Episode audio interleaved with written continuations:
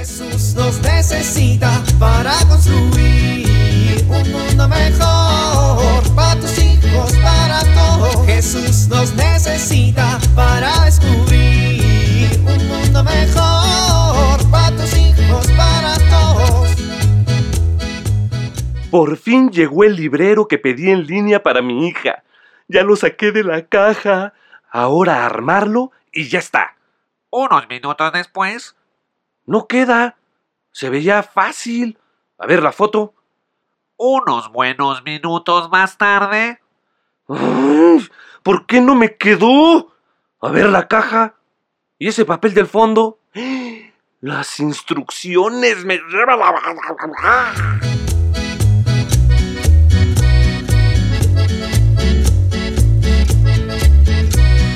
¿Se puede? Adelante.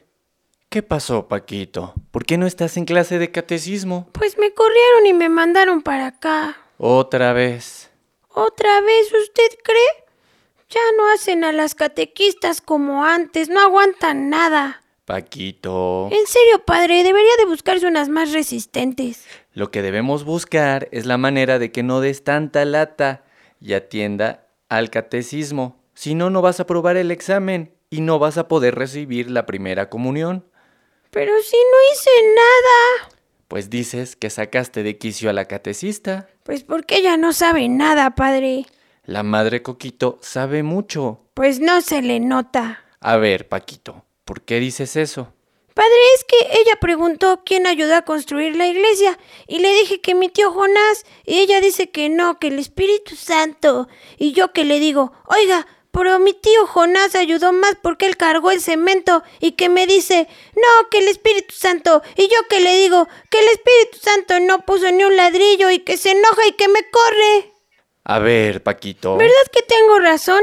Que mi tío Jonás ayudó a construir la iglesia.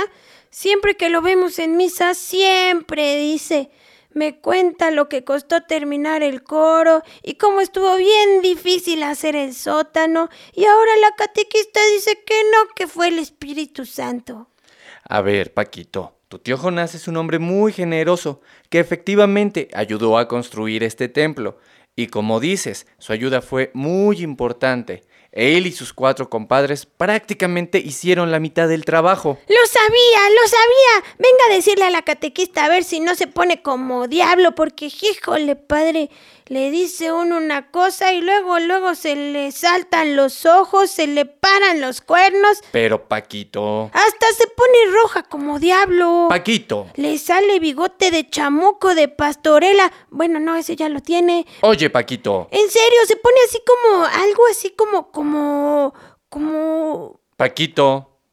Sí, mire, ay, se pone así como... Francisco Javier. Ándele, así se pone y me grita igualito. A ver, Paquito, tú estás diciendo algo cierto, pero lo que está diciendo la catequista también es cierto. Y de hecho, lo que ella está diciendo es parte del tema de formación del día de hoy. ¿Cómo? Tu tío ayudó a construir este templo, pero la catecista lo que está diciendo es que el Espíritu Santo ayudó a construir toda la iglesia, a la iglesia como institución. Pues... ¿Cómo? Sí, el Espíritu Santo estuvo presente en el nacimiento y ha estado presente en la vida de la iglesia. ¿Recuerdas ese momento? De repente vino del cielo un ruido, como de una ráfaga de viento impetuoso, que llenó toda la casa donde estaban sentados y se les aparecieron lenguas, como de fuego, que, repartiéndose, se posaron sobre cada uno de ellos. Todos quedaron llenos del Espíritu Santo. Entonces, o sea, como el Espíritu Santo está presente en la iglesia y estuvo presente cuando la fundaron. Así es. ¿Y para qué? El Espíritu poderoso de Dios es tormenta de amor y valentía. Es creativo, es renovador e inspirador. Y está dispuesto a realizar una renovación en nuestra vida para que seamos sus testigos de amor, perdón y reconciliación en el mundo. Es más, Paquito, no solo está presente en la iglesia, también en tu familia. ¿En mi familia? Sí, claro. Ahora, Paquito, ¿sabes quién es el Espíritu Santo y cómo está presente en tu vida y en tu familia? ¿Tú sabes? ¿Cómo puede ser una familia más llena del Espíritu Santo de Dios? Pues no sé. Pues mm, bueno, si te apuras a regresar al catecismo, seguramente escucharás esa parte de la clase. Si me apuro a regresar al catecismo, la catecista me apurará a regresar con usted. Ya me dijo que no me quiere ver. Bueno, a ver, vamos, te acompaño, pero me tienes que prometer que te vas a portar bien. Mm, ¿De acuerdo? bueno, está bien. Vamos. Jesús nos necesita para construir un mundo mejor para tus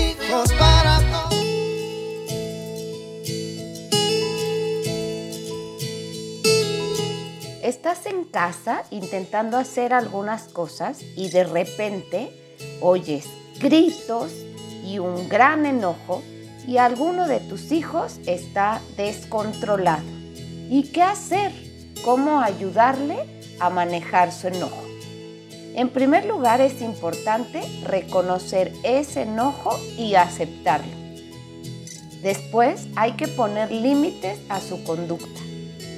También es importante redireccionar su comportamiento hacia una conducta aceptable. Es decir, está bien que te enojes, sin embargo no puedes golpear la puerta. Entonces lo que sí puedes hacer a lo mejor es pegarle una almohada. Y por último, tienes que buscar momentos de calma para hablar con él. No hacerlo cuando está enojado.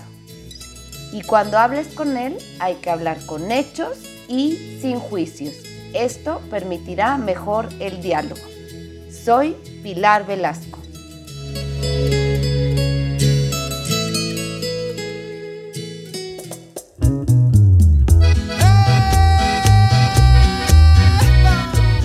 Oramos.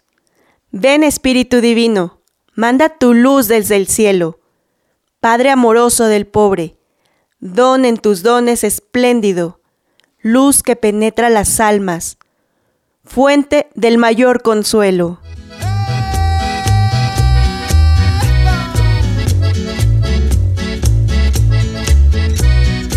Jesús nos necesita para construir. Vivir en familia. En familia, leamos Hechos de los Apóstoles 2 del 1 al 11. Dialoguemos sobre cómo ser una familia que vive iluminada por el Espíritu Santo.